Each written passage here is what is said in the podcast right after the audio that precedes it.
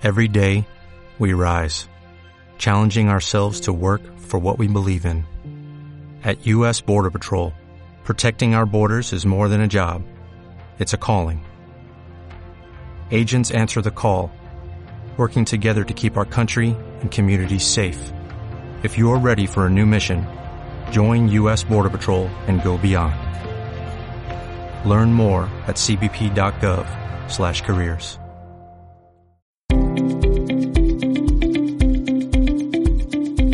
Tripulante 18, el programa de los deportes náuticos. Realización Pera Subirana, dirige y presenta Jauma Soler. Hola a todos y bienvenidos a Tripulante 18, la radio de la náutica. Hoy nos iremos de Palamos a Cartagena de Indias para hablar de vela olímpica y de travesías oceánicas. También haremos un poco de historia aprendiendo cómo nacieron las federaciones deportivas náuticas. Si no te lo quieres perder, te lo contaremos en los próximos 30 minutos. ¡Comenzamos! Tripulante 18, la radio de la náutica. Quedan menos de 100 días para la celebración, esperemos, de los Juegos Olímpicos de Tokio. La COVID-19 lo ha retrasado todo un año y el próximo ciclo olímpico y la Olimpiada de París 2024 se ha reducido de 4 a 3 años. Esto también ha servido para replantearse muchas cosas y los cambios en la dirección de la World Sailing y el poco o nulo interés del Comité Olímpico Internacional de que haya una regata offshore han dado alas a la clase FIN, que se ha unido con la clase Europa para que ambas hagan equipo mixto en la cita olímpica que se disputará el verano de 2024 en Marsella. Se trata de dos clases muy potentes que están preparadas para, en el caso del FIN, no perder su estatus olímpico y en Europa poder recuperarlo 20 años después. Por ahora es solo una propuesta, pero que tiene muchos visos de convertirse en una realidad.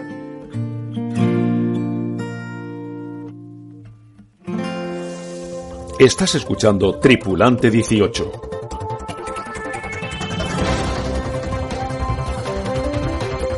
Las noticias de Tripulante 18 con Pera Subirana. El balear Joan Cardona es el nuevo campeón de Europa Sub-23 de la clase FIN en Vilamoura, Portugal, cerrando el Continental con un cuarto puesto en la clasificación general. La victoria absoluta ha sido para el húngaro Zombor Berec. La próxima gran cita será en mayo en la FIN World Cup en Oporto, donde España buscará la plaza olímpica para Tokio. El Light Crazy de Fede Waxman y Diego Stefani se proclamó vencedor de la regata base Mini FNOP Trofeo Marina Vela Barcelona, repitiendo el primer puesto del pasado año. Participaron 17 minis, de los cuales 9 fueron españoles. Noticia patroneado por Pichu Torcida se proclamó vencedor de las J70 Villalia Spring Series, disputadas en Vigo.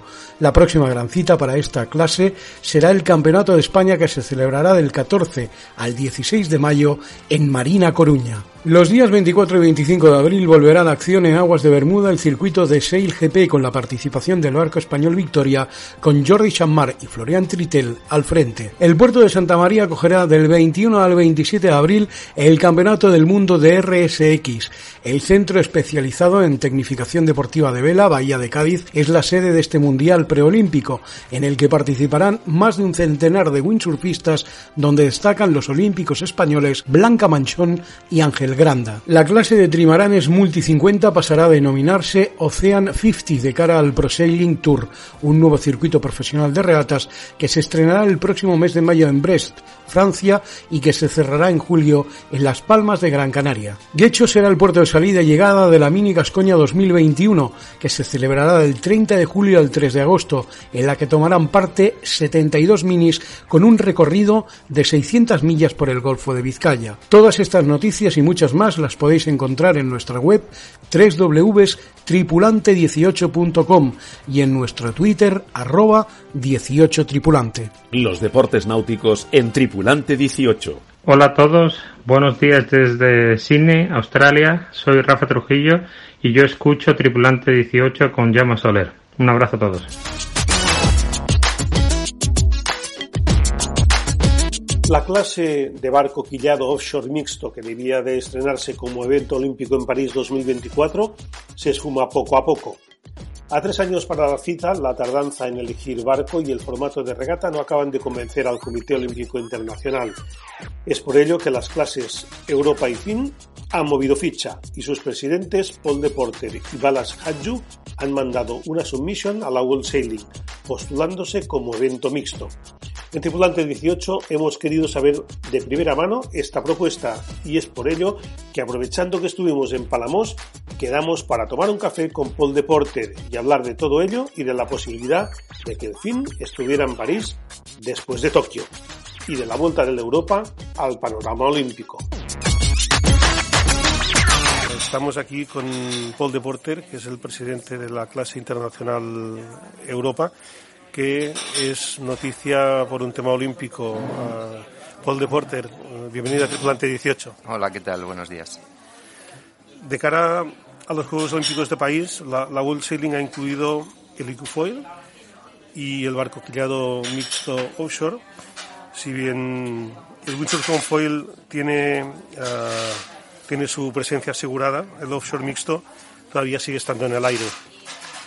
Desde el principio que se eligió este evento, pues siempre ha habido mucha controversia eh, por muchos motivos, por un tema de coste, por un tema de seguridad y a pesar de que legalmente, oficialmente sí que está confirmado, eh, digamos que siempre ha tenido esta especie de sombra de duda encima del evento y ahora parece que esto eh, va, a más, básicamente por un tema de, seguridad en los Juegos Olímpicos.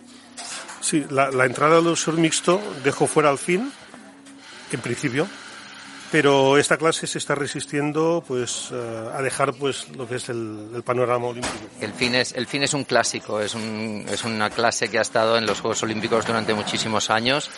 Es una clase que, digamos, incluye a todos los regatistas masculinos de más peso eh, individual. Láser, digamos, estaría un poco por debajo y los más pesados pues navegarían en fin, aparte de ser un barco para mí uno de los mejores barcos a nivel técnico, a nivel táctico y, es una lástima que el fin desaparezca, igual que fue una lástima que desapareciera el, Europa en el 2004. Sí, precisamente hablando de la clase Europa, de, la que tú eres presidente, fue clase olímpica, si no me equivoco, desde el 88 Seúl hasta, hasta Atenas 2004. Um, aún así, es una clase con entidad propia, y, esto no supuso su, desaparición como sí ha ocurrido con, con, otras clases que ha bajado muchísimo pues la participación como el Dutchman, el Soling. El, Europa es un buen barco. El Europa es un barco que técnicamente y tácticamente y físicamente tiene sentido. Es un barco lógico. Con lo cual, obviamente, cuando dejamos de ser clase olímpica después del 2004 hubo un bajón importante porque las federaciones internacionales dejaron de invertir dinero eh, por, por, dejar de ser clase olímpica. Sin embargo, los regatistas han seguido navegando.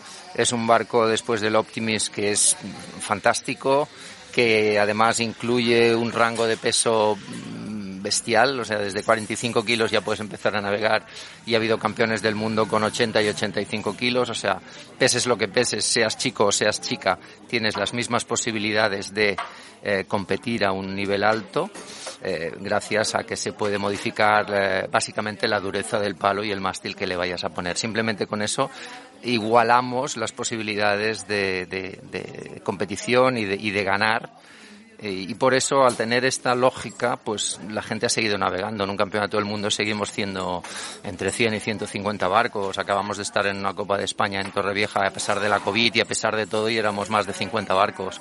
Campeonato de Cataluña este fin de semana que viene seremos 45 o 50 barcos. O sea que realmente sigue, seguimos ahí tanto a nivel nacional como a nivel internacional.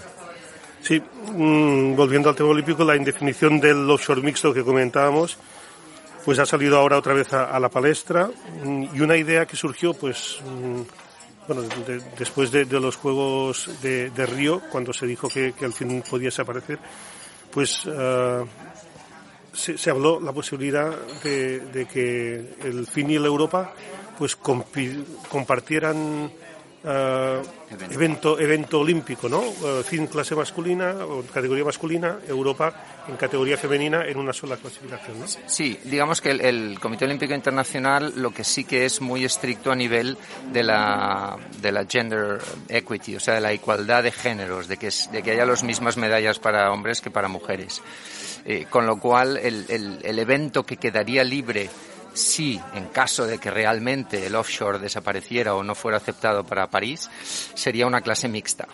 Eh, es difícil a veces entender que una clase mixta pueda ser pueda ser dos barcos, pero en este caso ya se presentó hace años una submisión a la Federación Internacional en el cual el Europa y el FIN íbamos juntos y entonces pues bueno básicamente sería como un, equipo en el cual pues un país presenta a un regatista en la clase fin y a un regatista en la y una regatista en este caso en la clase Europa y todavía no se sabe exactamente cómo se haría pero digamos se sumarían los puntos o se sumarían los puestos o sería pues una especie de equipo con, con, dos barcos y con dos salidas separadas. O sea, no es que las chicas tengan que navegar en fin ni los chicos tengan que navegar en Europa. Sencillamente, pues sería, sería esto. Pero la obligación es que haya este mixto, porque el evento que se liberaría sería un evento mixto.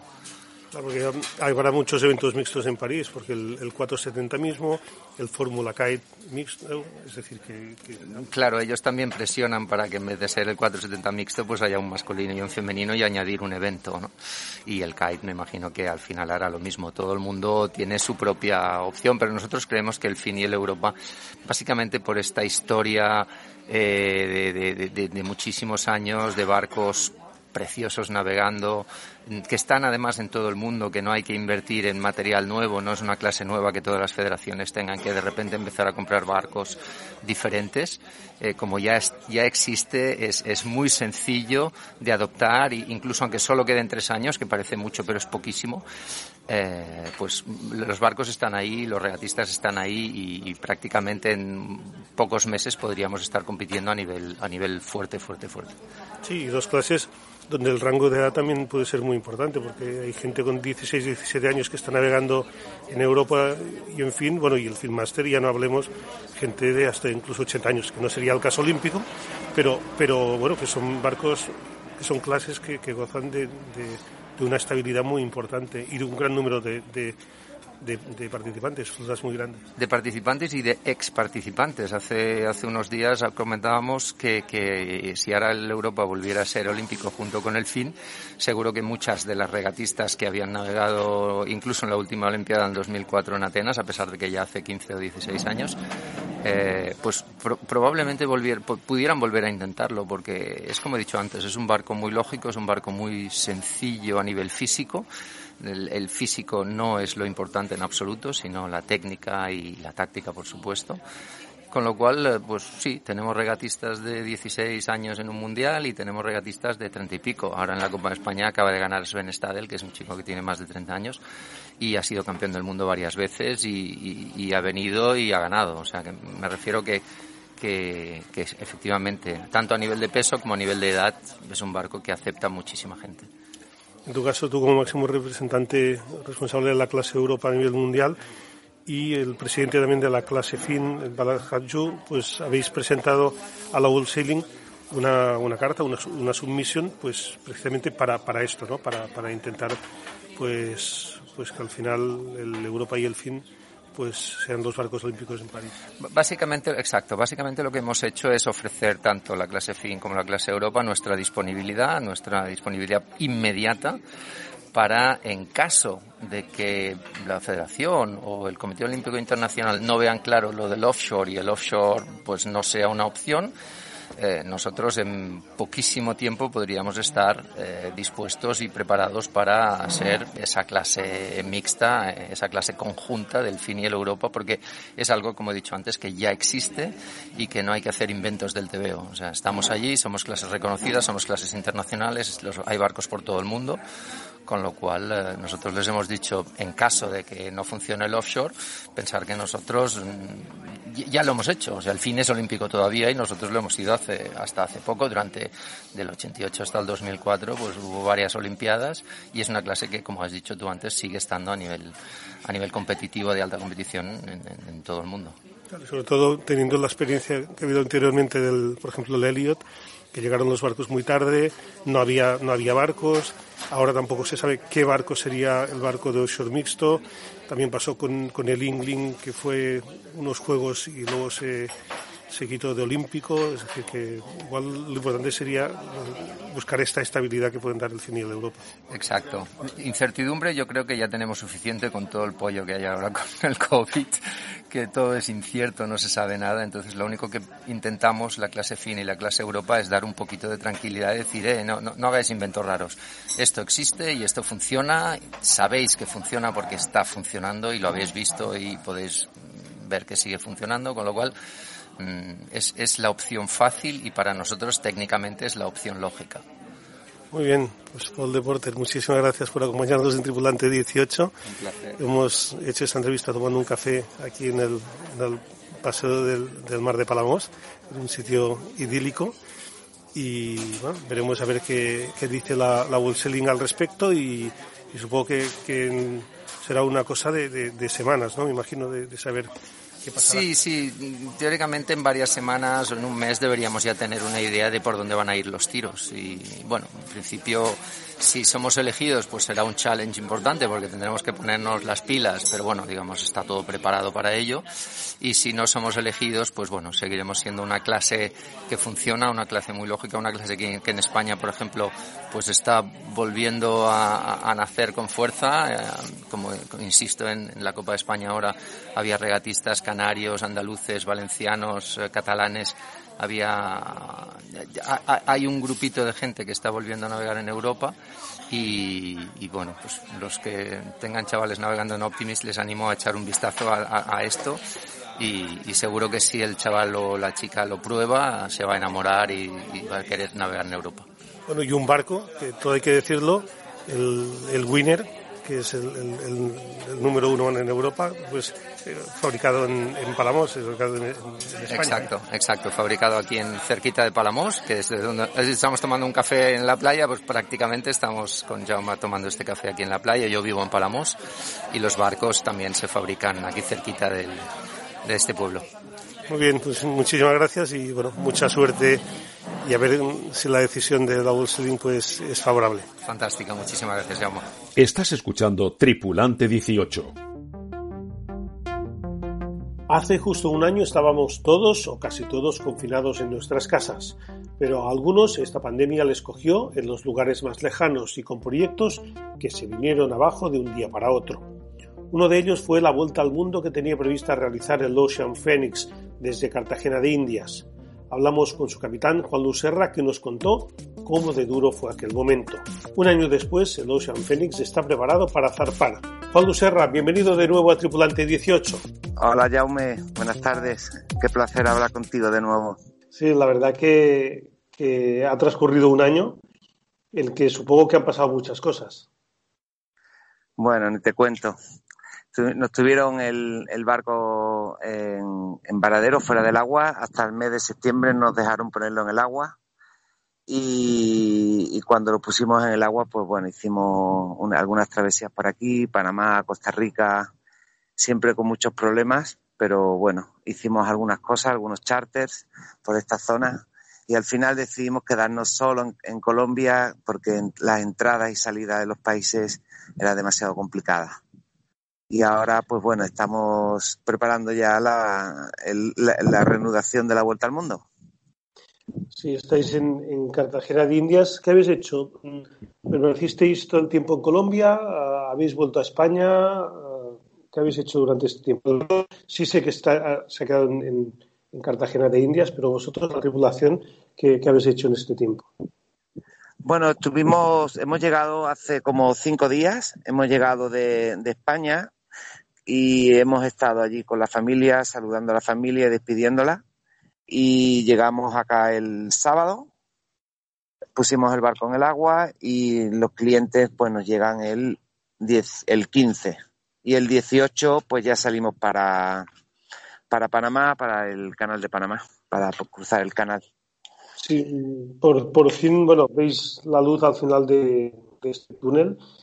¿Qué medidas mm, tenéis que tomar pues para, para iniciar esta vuelta al mundo? ¿Qué protocolo COVID uh, tenéis que hacer? Porque supongo que, que, todos tendréis que haber salido con una PCR, porque si vais a parar por distintos países del mundo, ¿cómo, cómo tenéis previsto este tema? Bueno, previsto tampoco se puede tener demasiado, porque esto ya sabes tú, y, y, en España supongo, bueno, en España cambia incluso más que en cualquier otro sitio, pero bueno, eh, esto está cambiando cada día. Entonces hemos previsto, tenemos una persona en tierra que, con, que va por delante de nosotros. Este es el, más esfuerzo que hemos hecho y el, el mayor cambio, porque todo va cambiando. De hecho, te digo que hace como cuatro días eh, cuando han cambiado los protocolos de entrada en, en, Panamá, en el canal, y tenemos que hacer cinco días de cuarentena ya. PCR al salir de Colombia, PCR al, al llegar allá, cinco días de, de, cuarentena y después salimos. O sea que todo va cambiando continuamente. Por eso hemos contratado una persona o una agencia que nos va a hacer toda, va, va a ir por delante de nosotros. Pero bueno, Dios, ahora el, el, tema, por ejemplo, lo hemos solucionado porque no vamos, vamos a entrar en tránsito en el canal.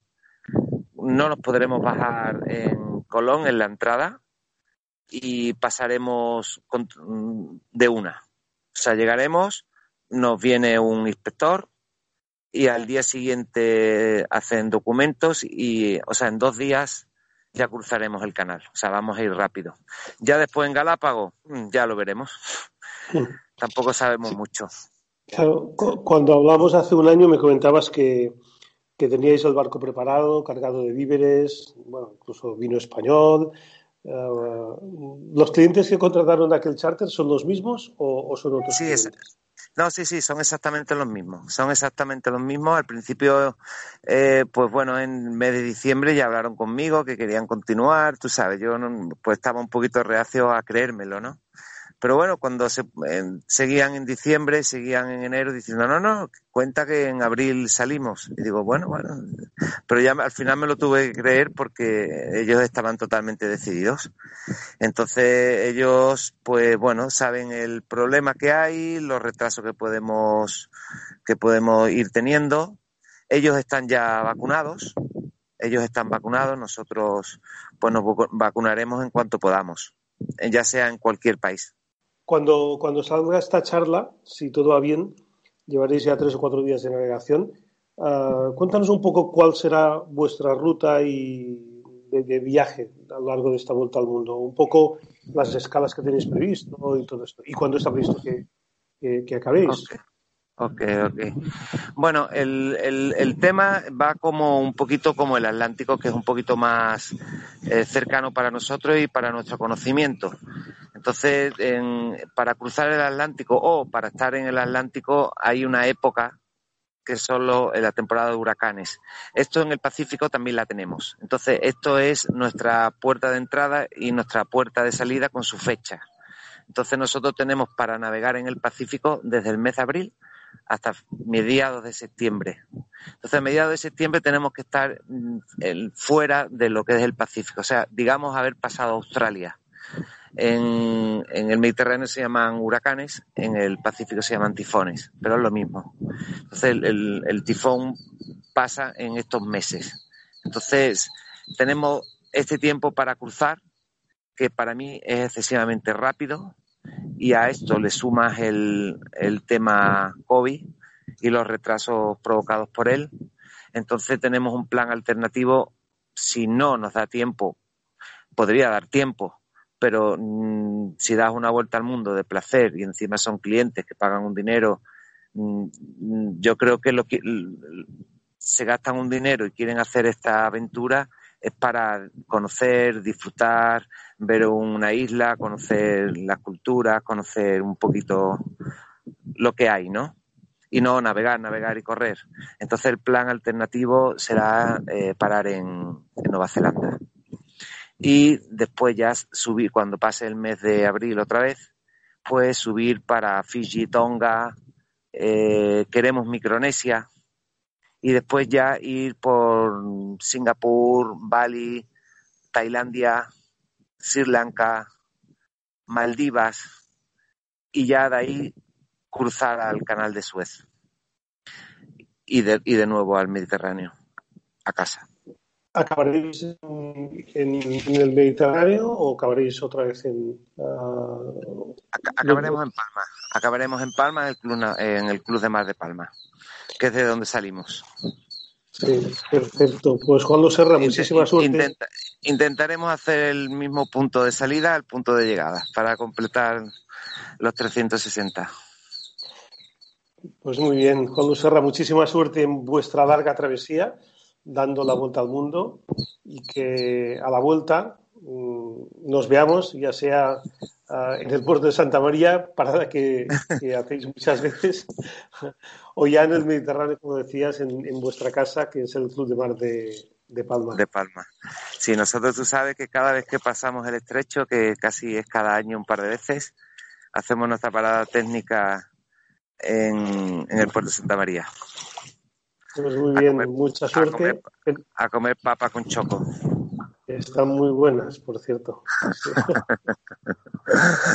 muy bien, Jaume, muchísimas gracias y cualquier cosita en contacto estamos y, si quieres os, iremos informando un poquito de cómo vamos avanzando. Perfecto, feliz travesía y a ver si en alguna de estas paradas pues volvemos a hablar y nos contáis pues cómo estáis y, cómo, cómo, lo estáis viviendo. Los deportes náuticos en Tripulante 18. La opinión en Tripulante 18. Miquel Mallafré, periodista náutico y a su vez presidente de la Federación Catalana y vicepresidente de la Española de Motonáutica, nos cuenta cómo nacieron las federaciones náuticas en España.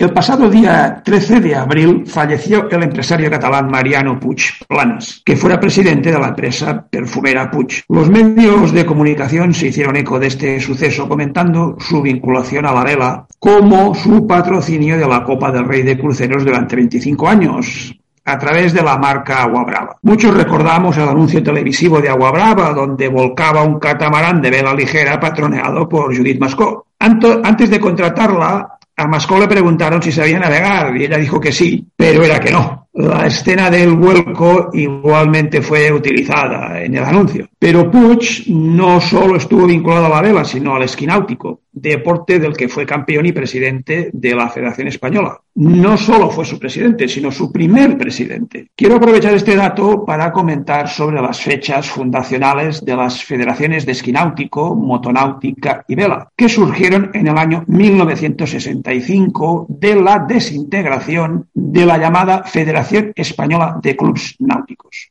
La Federación de Clubes había sido creada a principios del siglo XX por los clubes de Barcelona, Santander, San Sebastián, Abra, Alacant y Cartagena, siendo su primer presidente el santanderino Victoriano López Dóriga. La Federación de Clubes regulaba las competiciones de remo y vela desde su creación, las de motonáutica desde 1914 y las de esquí náutico desde 1957. Es muy importante tener en cuenta que los más veteranos clubes náuticos españoles se crearon no para la práctica de la vela, sino del remo. Pero las gentes del remo se fueron de la Federación de Clubs ya en 1918, creando su propia Federación Española con sede en el Real Club Marítimo de Barcelona. Los deportistas de motonáutica y esquí náutico querían también su propia federación en los años 60. Y José Antonio Elola Olaso, que era el delegado nacional de Educación Física y Deportes, que vendría a ser el Consejo Superior de Deportes de la época franquista, les prometió la independencia en cuanto ganasen un título internacional. Lo consiguieron en 1965 cuando Pedro Martínez Clotet, padre del piloto de Fórmula 1 Pedro Martínez de Barrosa, ganó un campeonato de Europa de motonáutica en San Feliu de Guixos en 1965. El acuerdo de la disgregación de la Federación Española de Clubes Náuticos se tomó el día 6 de noviembre de 1965 y se protocolarizó en un acto público el día 16 de noviembre del mismo año. Ahí surgieron las federaciones españolas de esquí náutico, motonáutica y vela, resultando que Mariano Puig, que ya ejercía como máxima autoridad estatal en la materia, fue nombrado presidente de la Federación Española de Esquí Náutico, el santanderino Luis de la Serna Espina de motonáutica y el vasco Juan Manuel Alonso Allende de vela. Lo que sucedió también fue que el presidente y el secretario general de la Federación de Clubs fueron nombrados para los mismos cargos en la recién creada Federación Española de Vela y se quedó con todos los clubes náuticos afiliados sin más trámite, resultando que si los clubes querían afiliarse a cualquiera de las otras dos federaciones, debían solicitarlo expresamente, lo cual suponía un indudable hándicap. Tal vez podríamos abrir un debate sobre si la Federación Española de Vela le corresponde o no una antigüedad de más de un siglo.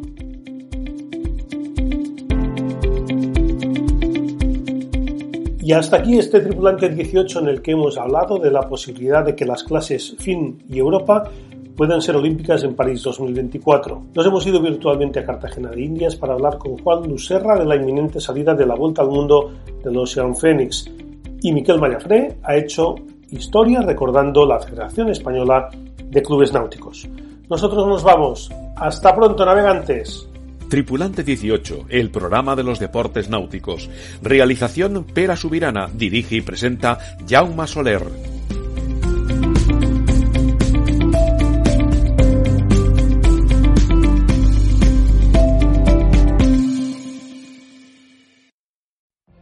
What if you could have a career where the opportunities are as vast as our nation, where it's not about mission statements, but a shared mission?